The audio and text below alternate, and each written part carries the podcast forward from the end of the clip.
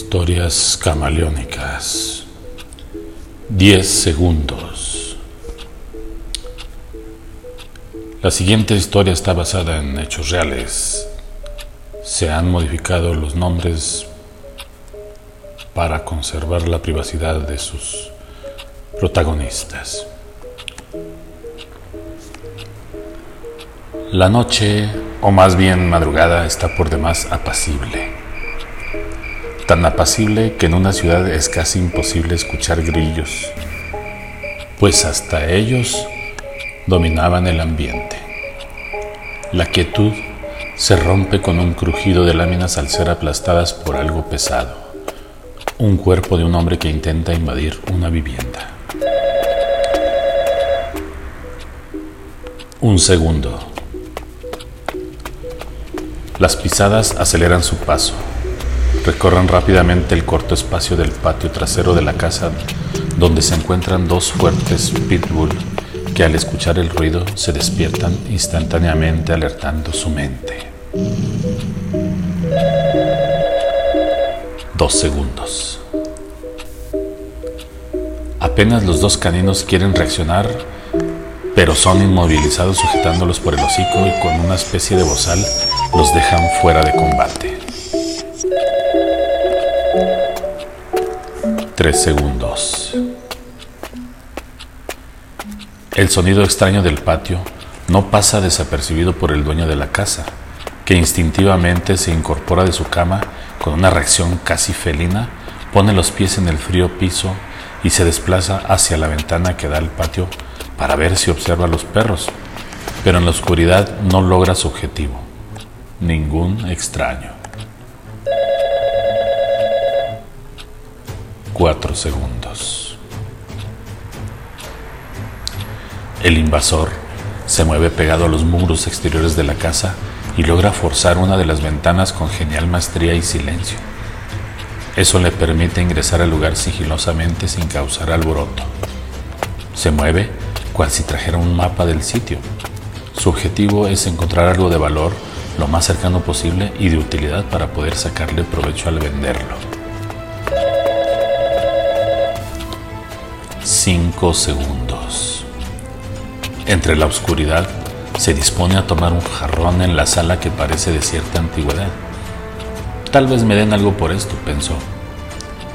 Súbitamente, un golpe seco, directamente a la mandíbula, que le provocó trastabillar en la semioscuridad de la casa. Desorientado, intenta defenderse de algo, pero no sabe hacia dónde dirigir sus golpes defensivos. 6 segundos. Nuevamente lo golpean y en esta ocasión instintivamente esquiva el golpe logrando sujetar el brazo de su oponente y propinándole un derechazo que manda al piso a la persona que le atacaba. Este, al ir cayendo, lo pesca del pantalón y los dos ruedan hasta el suelo intercambiando golpes sin cesar. 7 segundos. Con el fragor de la pelea, el escándalo fue mayúsculo, tanto que se escuchaba hasta la misma calle, alarmando al vecindario.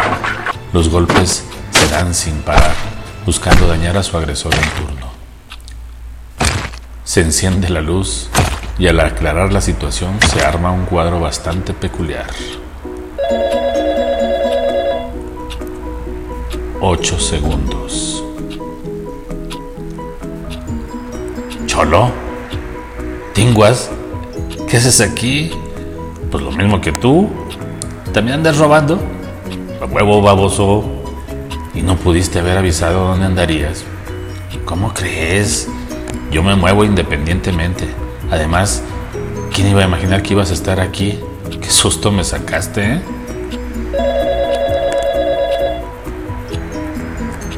Nueve segundos. Pues muy buena la plática y todo, pero se me quedan tranquilitos ahí donde están, lo decía el dueño de la vivienda mientras empuñaba un arma de fuego entre las manos. Él había prendido la luz y el par de idiotas sometidos en el piso solo se miraron angustiados, mientras A lo lejos se escuchaba venir a las patrullas de policía que ya habían recibido un reporte de un robo en curso a casa habitación.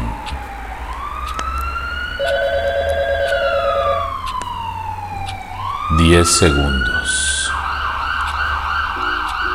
¿Todo esto pasó en diez segundos?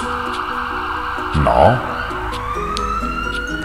Estaba dormido y entró una llamada telefónica que duró timbrando todo ese tiempo y durante los timbrazos y la modorra de estar dormido, uno imagina tantas cosas que pudieran pasar mientras coges el teléfono y a la vez te sobresaltan sobremanera. Después de eso, a tratar de recuperar el sueño otra vez. Qué cosas, ¿no? Historias Camaleónicas es una idea original y adaptación de Santiago Aguilar. Hasta la próxima.